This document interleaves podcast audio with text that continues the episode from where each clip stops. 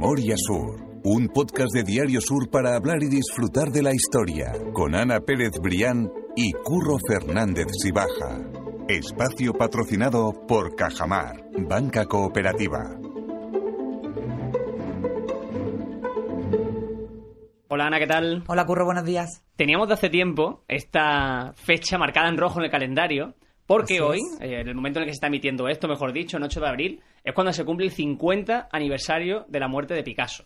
O sea que es un año redondo absolutamente para la figura de Picasso y para la cultura en Málaga, en definitiva. Efectivamente, uno de nuestros grandes tenía que estar en el podcast. Sí que ha pasado de manera un poco transversal por alguno de los capítulos. Recuerdo que hablamos de- del nacimiento, pero bueno, hoy, indudablemente, cuando se cumple ese medio siglo de la muerte de Picasso, tenemos que recorrer todos esos pasos de- del genio. Hablaremos de su vida en, en general, pero sobre todo a mí me interesa mucho los, la, la vida de Pablo en Málaga. Y bueno, y hoy tenemos al mejor invitado posible para que nos, para que nos cuente esa infancia de Picasso.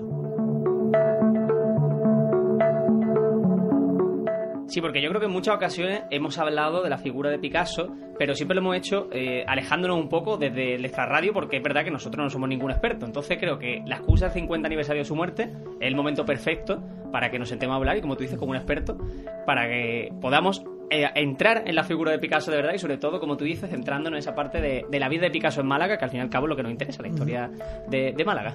Pues sí, y hoy tenemos aquí con nosotros a Rafael Inglada, a quien le doy la bienvenida y le agradezco, por supuesto, que se haya escapado aquí al estudio para grabar con nosotros el podcast. Él es biógrafo de Picasso, uno de los que más sabe de, de la vida de nuestro artista más universal y, bueno, también eh, es uno de, de esas referencias fijas en la casa natal de Picasso cada vez que vamos a disfrutar de ese espacio que a mí particularmente me encanta. Todo el mundo habla del Museo Picasso, pero a mí la casa natal de Picasso me parece un sitio absolutamente delicioso. Y bueno, Rafael, pues bienvenido. Muchas gracias por estar con nosotros en este podcast Memoria Sur. Y nos vamos a meter a fondo, ¿no? En la figura del bueno de Pablo. Pues nada, muchísimas gracias y por este día tan, tan, tan especial, ¿no? Que es un 8 de abril. Yo quiero preguntarte, antes de empezar, antes de empezar, si alguien que no conoce la figura de Picasso, o incluso un niño malagueño que está creciendo y se da cuenta de que en Málaga hay un personaje que tiene esa magnitud, ¿quién es Pablo Ruiz Picasso? ¿O por qué es tan importante Pablo Ruiz Picasso? Bueno, yo creo que Pablo, que Picasso es importante, yo creo que el propio Picasso lo, de, lo, lo decía. Hay una, una, una anécdota que, decía Picasso, claro, nosotros, yo empecé a, dibujar y a pintar de niño. Dice, el secreto de esto está en eh, está en que yo continué. Entonces, yo creo que esa perseverancia en, en, en, en Picasso, esa seguridad que él tenía a la hora de afrontar su propio trabajo o afrontar su, su propia vida, ¿no? Es lo que es lo que un poco le abrió camino. Luego también es verdad, yo siempre lo digo que los que los que los que dan a conocer a Picasso son los galeristas, pero son también los poetas. Son también lo- los propios amigos, los escritores, los, los pintores del círculo más cercano, los marchantes.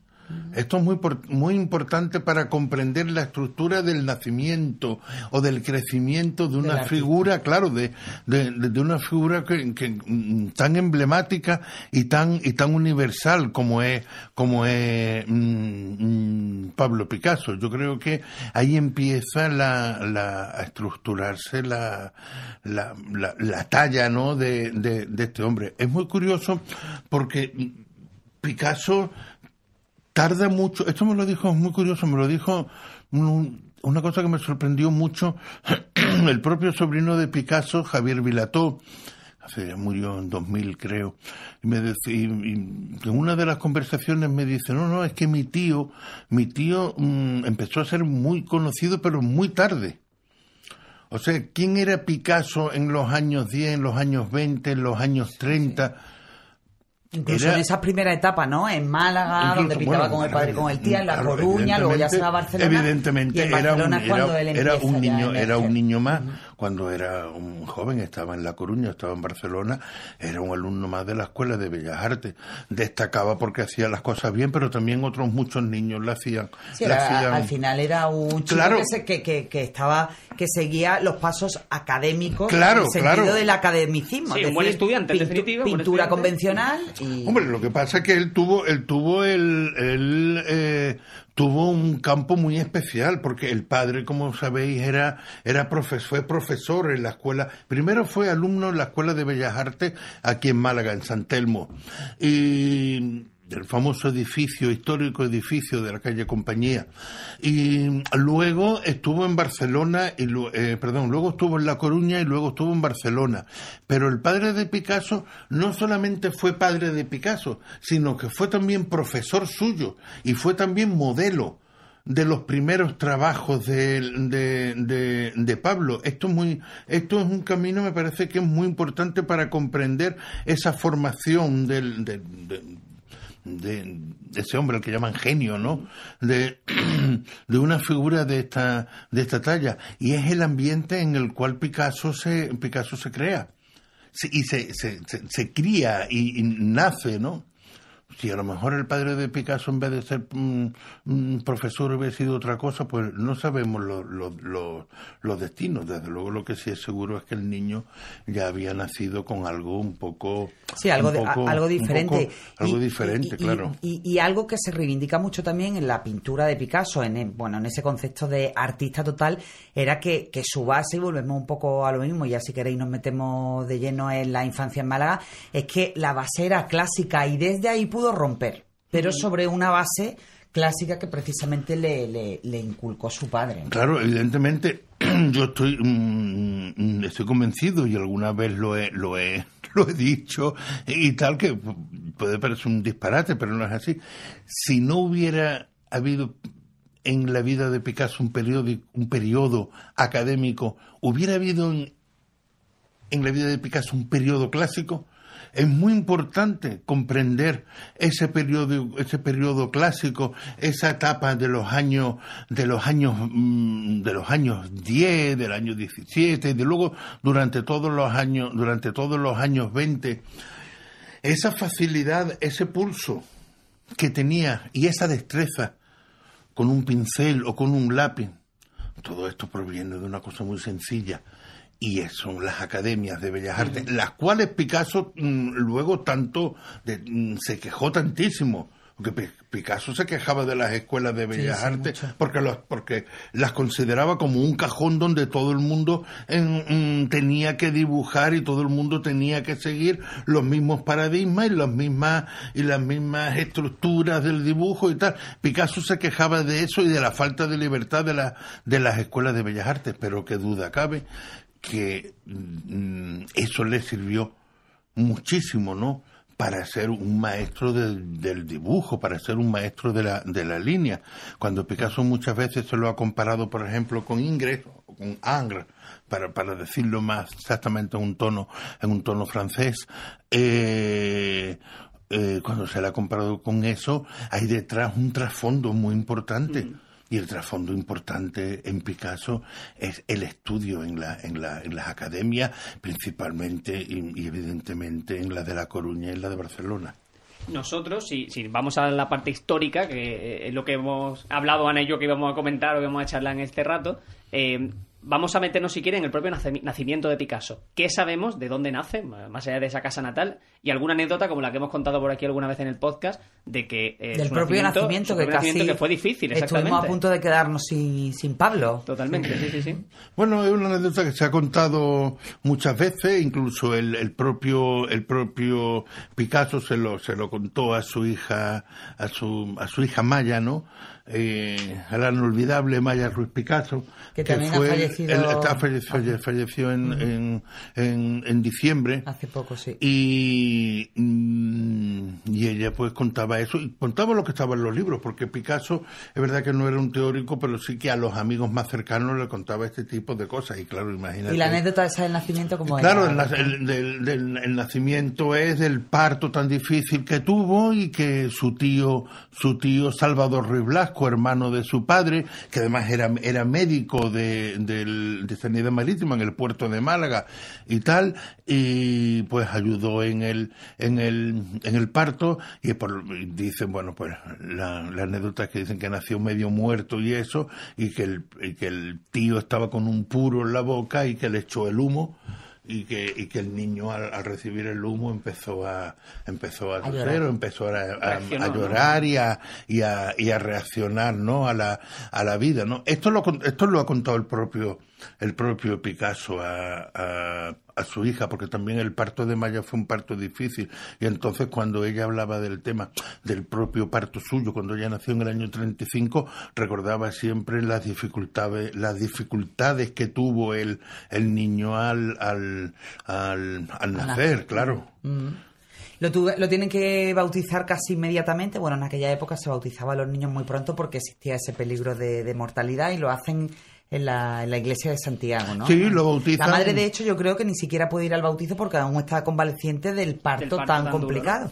Pero sí que es cierto que en aquella época se quería bautizar pronto, bueno, pues en esa costumbre, ¿no? De que, de que si el niño moría, pues que al menos muriera como hijo de Dios. Eso. Y que eso era... Ya, bueno, no, pues en este caso no, en este caso nació el 25 de octubre y lo bautizaron el 10 de noviembre. O sea que no es que lo bautizaran al día siguiente, una cosa, una cosa de esta. Es verdad, La madre no evidentemente, que la, que la, que la mortalidad en esa, en esa época, sobre todo en niños y eso era muy grande porque no tenía los medios, podríamos decir, mm, había basta falta pues de, pues de salubridad en las propias, en las propias casas, ¿no? Pero lo bautizaron en la, lo bautizaron en la parroquia de la, de la, de la Merced. Y porque él pertenecía, aunque la, mm, perdón, en la parroquia de Santiago, Santiago, lo, bautizaron en la parroquia de Santiago, pero quien lo bautiza es el Párroco de la el iglesia de la párroco de la Merced. iglesia de la Merced, que sí. era un antequerano que se llamaba José Fernández Quintero. Y él lo bautizaron el día, en la parroquia de Santiago, el 10 de noviembre de 1881. Y esos primeros años, Rafael, en Málaga, en la Plaza de la Merced, poco hay eh, eh, ese- esos primeros pasos de, de Picasso en la vida y en el arte, que, porque bueno, todos sabemos que Picasso se fue pronto, que ya después existe, bueno, pues esa leyenda, ¿no? Del desapego con la ciudad natal, es como el Sí, de eterno debate, ¿no? De si, de si Picasso quiso Málaga, pero ¿cómo fueron esos primeros años? Bueno, los años muy normales, los años de un, de un niño normal, que él, era, fue el primer hijo del, del, del matrimonio, como sabéis, de José Ruiz Blasco, de María Picasso López, y tuvo dos hermanas más. Picasso había nacido en 1881 y su hermana Lola nació en el año 1884 y eh, Concha nació en el, en el año 1887. Y fue una familia normal malagueña, pues que un poco en el ámbito de la plaza de la, de la, de la Merced, sobre todo jugando con sus primos y tal, y su etapa pues, pues escolar aquí en, en, en Málaga no tenía ninguna, mm, nada mm, especial, ¿no? El, el, el, padre, bueno, pues, pues, pues lo, lo, de la mano, un niño pues que iba entonces, por lo que hacían los niños, en verano a la playa, o iban a la plaza de toro para, la, para las fiestas de, de, de, de agosto y tal, y no era ninguna, yo creo que no tenía ninguna cosa Picasso especial que sobresaliera, ni, ni, ni, ni mucho menos, ¿no? Era un niño muy, muy, normal, criado, eso sí es muy importante señalarlo, criado en un, en un ambiente, sobre todo donde predominaba la mujer, porque mm, él eh, cuando nace, que nace en la, en, como se ve, en, la- en el, actual, en, el actual edificio donde está ubicado la- el, el Museo Castel Natal Picasso, pero luego a uno- a cuando tiene unos dos años y medio se traslada a dos portales más allá y allí es donde está viviendo casi, casi a punto de cumplir los 10 años que es cuando se marcha a la, a la Coruña. Y, y, y ese ambiente en el cual se cría, eso es muy importante. El matriarcado. Es un completamente. Sí. está, la, está la madre, hay una criada, hay, está la abuela materna, están las dos tías maternas. Y dos o hermanas, sea, ¿no? También. Están las ¿no? hermanas, las dos hermanas también. O sea, ahí podríamos decir que los, que los dos únicos varones de la familia eran el padre y el propio, y el propio Pablo. Cuando Picasso en un grabado, ya es ya muy mayor y se hace un grabado, y él mismo se representa con una corona de pues de pues de laurel y todo esto y con un cetro todo esto y tal. Es porque él era el rey en cierto en cierto modo el rey de la casa. Y esto es algo muy importante para comprender posteriormente la evolución y la concepción que tiene Picasso acerca de sus amantes, acerca de sus, de, de, sus mujeres. Esto es, esto es fundamental mm, y, no se ha ahondado mucho en, en, esto, pero creo que es importante cómo un niño Mm, crece en torno a la a ese a ese matriarcado Ana que tú estabas que tú estabas mm, mm, comentando antes no esto me parece fundamental para comprender no solamente la evolución y no solamente la formación de Picasso como hombre sino también como, artista. indudablemente me, llama la atención porque precisamente Picasso muchas veces representado en, en películas cines series lo que sea como un personaje incluso machista o que tiene un trato hacia las mujeres como que no es el, el, quizá el común en la época, pero que no responde a, ese, esa crianza que tú decías como en, un matriarcado. Pues yo es que creo que ahora hay cierto revisionismo de absolutamente pero todo. eso iba a decir, que lo hemos hablado, que, lo hemos hablado muchas veces en este podcast, esa, eh, esa obsesión por eh, analizar con ojos de hoy lo que pasaba hace, lo que pasaba hace un siglo, hace 50 años. Entonces, en ese, en ese contexto, pues sí, pues hombre, si tú te pones a ver a Picasso, pues que desfilaron amantes, desfilaron mujeres, cogía una, dejaba otra, ¿verdad? Eh, pues, pues, a lo mejor, y que y era una persona que, que, que era ya el genio y que, y que todo eh, fluía a su alrededor. Totalmente. Eh, bueno, pues, pues sí que puedes que considerar que era una persona que hoy, desde luego, no pasaría por el canon de lo políticamente correcto, pero yo veo un poco mm, pobre eh, eh, el estar en 2023 pues eh, analizando con los ojos de hoy que bueno que mm, hemos avanzado mucho pero desde luego esta situación un poco de, de asfixiante corrección política pues no nos deja valorar en toda su, su, su esplendor lo que lo que realmente fue fue Picasso independientemente de su carácter que sí que es cierto que tenía un carácter fuerte no pero no sé si están de acuerdo como con, ese revisionismo infantiloide de ahora mm, estoy completamente estoy completamente es que dentro de nada le vamos a quitar a Picasso el nombre del Museo Picasso. ¿por qué? porque por no no pero por eso lo digo porque igual que se retrata así que también sepamos que existe la figura como que se crió al final cada un familiar con donde la mujer era muy y aquello le influyó para bien en su trabajo claro es que nosotros nos tenemos que dar cuenta de una cosa. Nosotros vamos a ver, nosotros mm, mm, tenemos a Picasso como el pintor del siglo XX. Es el gran pintor del siglo XX, aunque sea un pintor ya podríamos decir considerado de, todo, de todos los tiempos. Pero es que Picasso en 1901, o sea, el primer año del siglo XX, tiene 19 años todavía. Y es, pero tiene 19 años, pero ya es una figura podríamos decir, formada.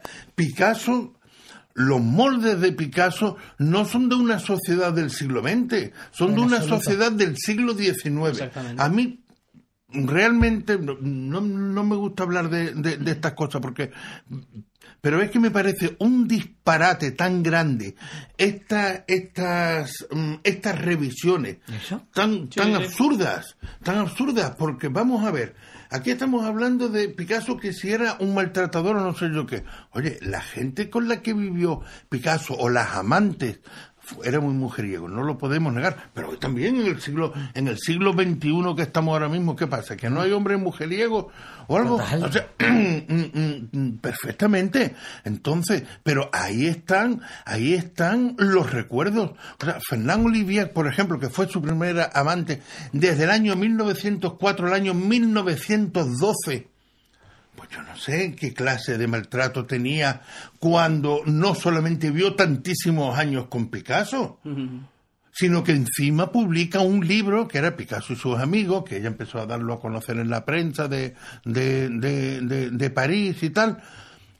y ella está hablando de Picasso, de, de los recuerdos que tiene tan bonitos, de los años del Bateau Lavois, de sus amigos poetas, de su convivencia. Hombre, Luego viene, bueno... Y todas además tuvieron un reflejo en su obra, algo con eh, todas, todas, han mm, mm, Y todas eran mm. fundamentales además para el proceso creativo en Picasso. Eso era fundamental. Absolutamente. La obra, la obra de Picasso, y el propio, el propio Picasso lo decía, era como un diario. Cuando Picasso está viviendo estaba casado con, con, con la que fue su primera mujer, que fue Olga que decimos Olga Koklova, aunque, lo, aunque para decirlo muy de eso, es decir, Olga Koklova, bueno, pues con, con, con Olga Koklova, eh, con quien, a quien conoce en el año 17 y se casa en el año 1918, yo estoy convencido que en el momento en que entra en la vida de Picasso la que fue amante durante muchos años, María Teresa Walter, la madre de, de, Maya, eh, Olga no se daba cuenta que había un cambio en la pintura, que había otra mujer dentro de la pintura. esto se, esto se, esto se, se, ve, mm, se ve enseguida. La, la Olga no, Olga no era tonta, ni cualquier mujer, eran mujeres a las cuales él quería y, y él apreciaba. Y nosotros si conocemos a Fernán Olivier, o conocemos a Olga o a María Teresa, o conocemos a Dora Maar, o conocemos a Jacqueline, es gracias a Picasso. Gracias a lo inconmensurable de su de su de su de su mm, mm, mm, de su obra, ¿no? Bueno, sí, pues cambió de amantes, cambió de mujeres, pero bueno, ¿y, y, y qué sigue pasando hoy, hoy en día? Y no se y no se y no se discute y no se discute eso. Lo que no se puede hacer es una revisión falsa, absurda y estúpida del personaje del personaje de, de, de, Picasso a través de anécdotas o a través de cosas que uno piensa no porque es que me lo han contado o es que yo lo he leído no no hay que conocer un poco la figura de Picasso para comprender su grandeza y para comprender también su generosidad. Mm.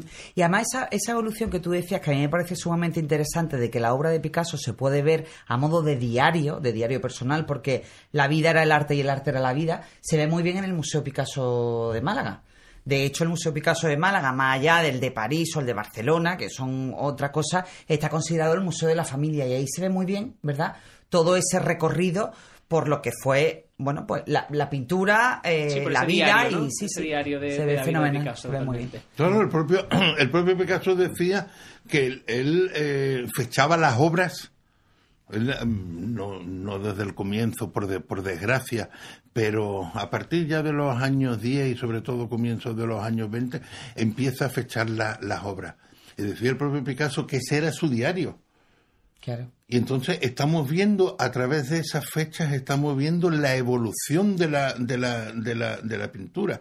Es una pena, realmente, a mí me parece, sobre todo para los que somos investigadores en Picasso, que toda la etapa del cubismo no hay mm, casi obra fechada, no sabemos, no sabemos si está pintado en primavera, en otoño, en invierno, un año antes, un año después, siempre hay disputa por estas cosas. Pero Picasso se dio cuenta de eso y se cercioró muy bien en anotar las, las, las fechas. Desde, desde, mm, ya desde el año más o menos desde mediados de los años 10, más o menos empieza, hasta el propio año de la muerte, que está fechando sus últimos dibujos en el año 1973. ¿Qué notaba? La, fecha exacta o el año? ¿Qué notaba él? La fecha exacta. y a veces incluso ponía si era miércoles o era jueves o algo, porque él le él, eh, Picasso le concedía una visión, una cosa muy especial al tiempo. Eso es lo que iba a decir, claro, que si lo fechaba es porque él tenía esa intención de verse en el futuro, en esa obra, por decirlo así. Claro. Él se ve, él, claro, él, él fechaba días, hay dibujos que están fechados días, mes y años, incluso la hora. Por ejemplo, hay poemas de Picasso que Picasso empieza a, escribir poesía, ya bien avanzada la, la, su vida en el año 1935, justamente cuando se separa de Olga, ese año 1935 hay una crisis muy grande en, en la vida de Picasso hay muy poca obra pintada, lo único, podríamos decir, pues conocido para el gran público es el, el famoso grabado la Minotauromaquia, ese año nace Maya, ese año el que su amigo de la juventud barcelonesa, Jaime Sabarté, se convierte en su secretario y ese año empieza a escribir poesía. Bueno, pues muchos de los poemas, a partir del año 1935, a veces incluso mm, apunta la hora en que está escribiendo esos, esos, esos poemas un, auténtico un auténtico diario, sí, Sí, sí, y también con un sentido como de posteridad, ¿no? De, saber que lo que quiere es dejar su huella en definitiva y que se entienda eh, el contexto también de cuándo lo hace y de, y de por qué lo está haciendo, seguramente. Eso me parece bastante interesante, la verdad. Y por volver un poco, que al final no hemos ido por las ramas, pero por volver a esa figura de, de Picasso en Málaga, hemos dicho que su infancia en definitiva fue la de un niño normal. ¿Cuándo deja Picasso Málaga y cuál es su destino? Por, por fecharlo y por saber un poco más bueno, sobre su historia. él él, eh, Picasso se va de Málaga a los nueve años, mm, a los nueve, a los nueve años. Bueno, el padre resulta que había optado un par de veces para ser profesor en la Escuela de Bellas Artes de la, de La Coruña. Y creo que fue el 4 de abril de 1891 lo nombran lo, bueno, a él lo nombran en 1891 catedrático y entonces él puede ascender y entonces va a La Coruña. Él lo había intentado ya otras dos veces y no le había salido el, el- el juego. Entonces el, al padre lo, lo nombran ya catedrático, profesor de, de- de dibujo en el Instituto de La Coruña, porque el padre de Picasso aquí en Málaga fue profesor ayudante, cuidado, no tuvo una plaza, podríamos decir, fija en propiedad, en propiedad. Y, y nada, y entonces, bueno, pues él- estuvieron todo el año 1891 aquí en Málaga, el niño estaba yendo entonces al colegio, que era el, el- el Colegio San Rafael, que estaba en calle Comedias, en el número 20 de calle, de calle Comedias, que ahora han abierto un hotel, me parece, en ese sitio.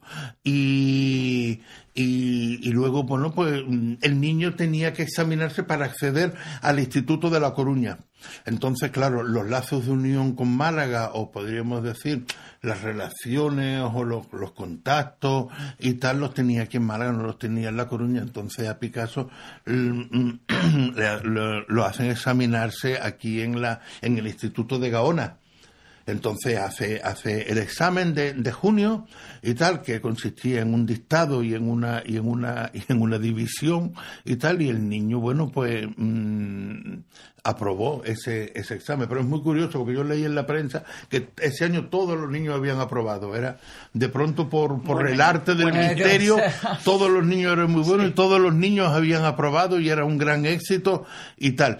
Y, y entonces, bueno, pues fue nada más que, que, que examinarse y la familia al, al, al, mm, eh, el poquísimo tiempo de echar todos los papeles para, para entrar en la, en la, en, En La Coruña. en La Coruña, pues se fue toda la familia para allá, vamos, se fue el matrimonio con, lo- con, con, con Pablo y con sus dos sus dos hermanas y allí estuvieron bueno pues desde desde 1800 desde la primavera verano de 1891 hasta 1895 o sea, Picasso estuvo varios años sin venir aquí a Málaga porque porque estaba Y ya luego directamente a Barcelona.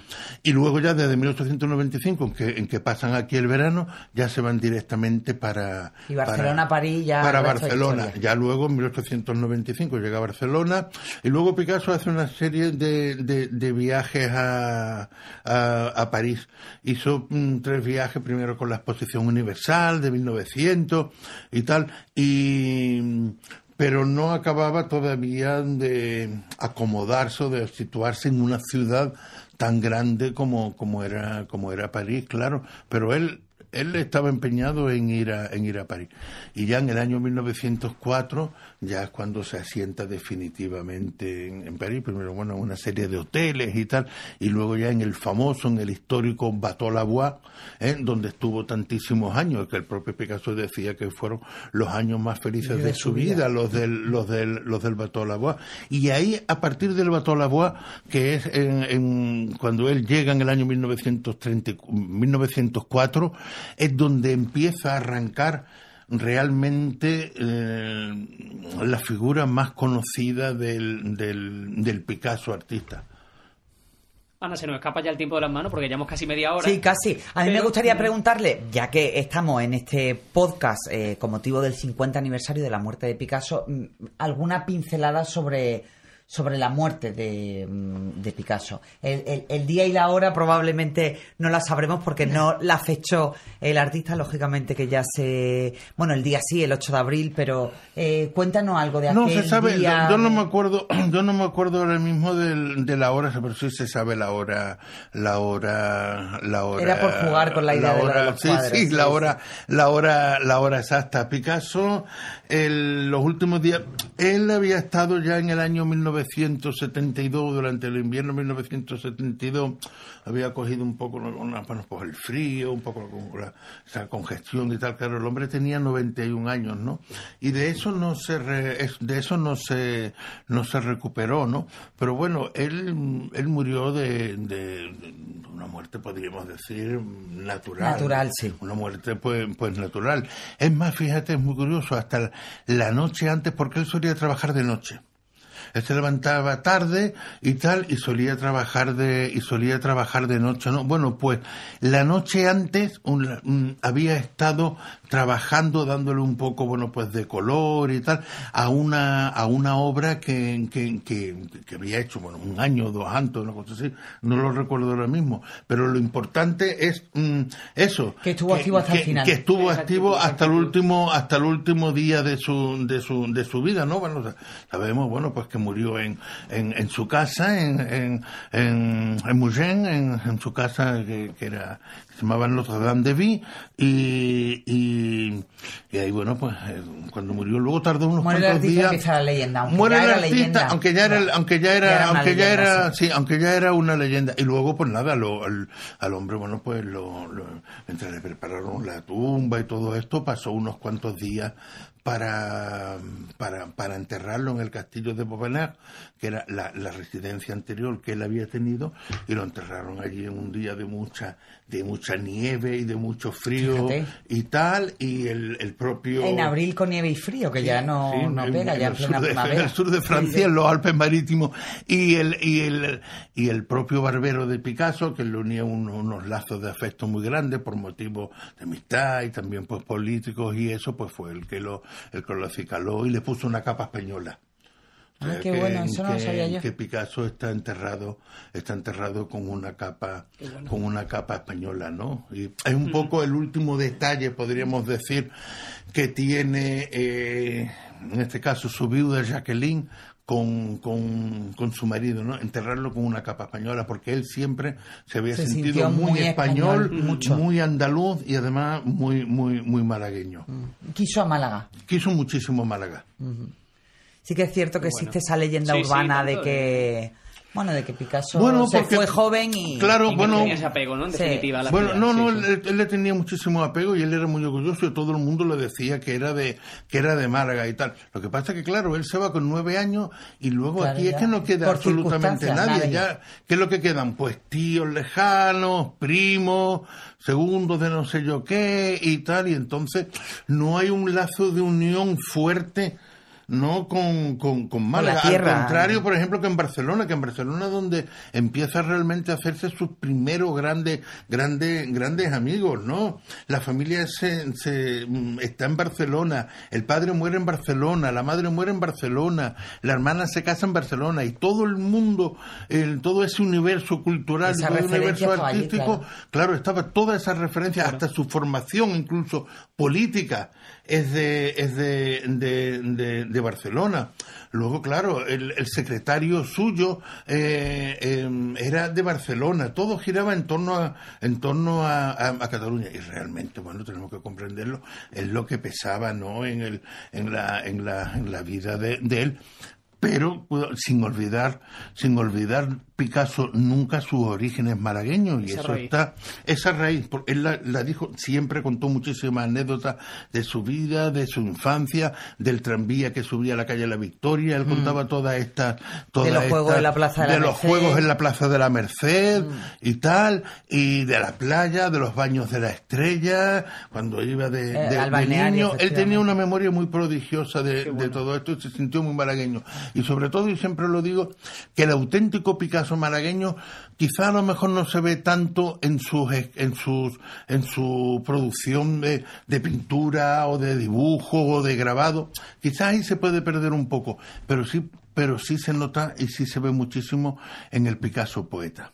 El Picasso que escribe poesía ahí está hablando de los chorizos, de los huevos fritos, de las playas negras, de los Cuando manojos, mira hacia adentro. de los, Los manojos, manojos de de, boquerones. bo- de los manojos de boquerones, bueno. de, de, de todo ese, todo ese universo que sobre todo me lo contaba y, y con toda la razón eh, el, el hijo de Picasso me contaba y es verdad que ese mundo de su padre estaba lleno de sabores y de olores andaluces y malagueños, ¿no? Y eso no hay que no hay que olvidarlo y lo llevó hasta el final de su de su existencia. Pues nos vamos a quedar con eso. Para mí ha sido. El un- último mensaje sí, muy sí, bonito, Sí, sí, y sí. Un placer de esas pinceladas, nunca mejor dicho, a la, a la figura de Picasso.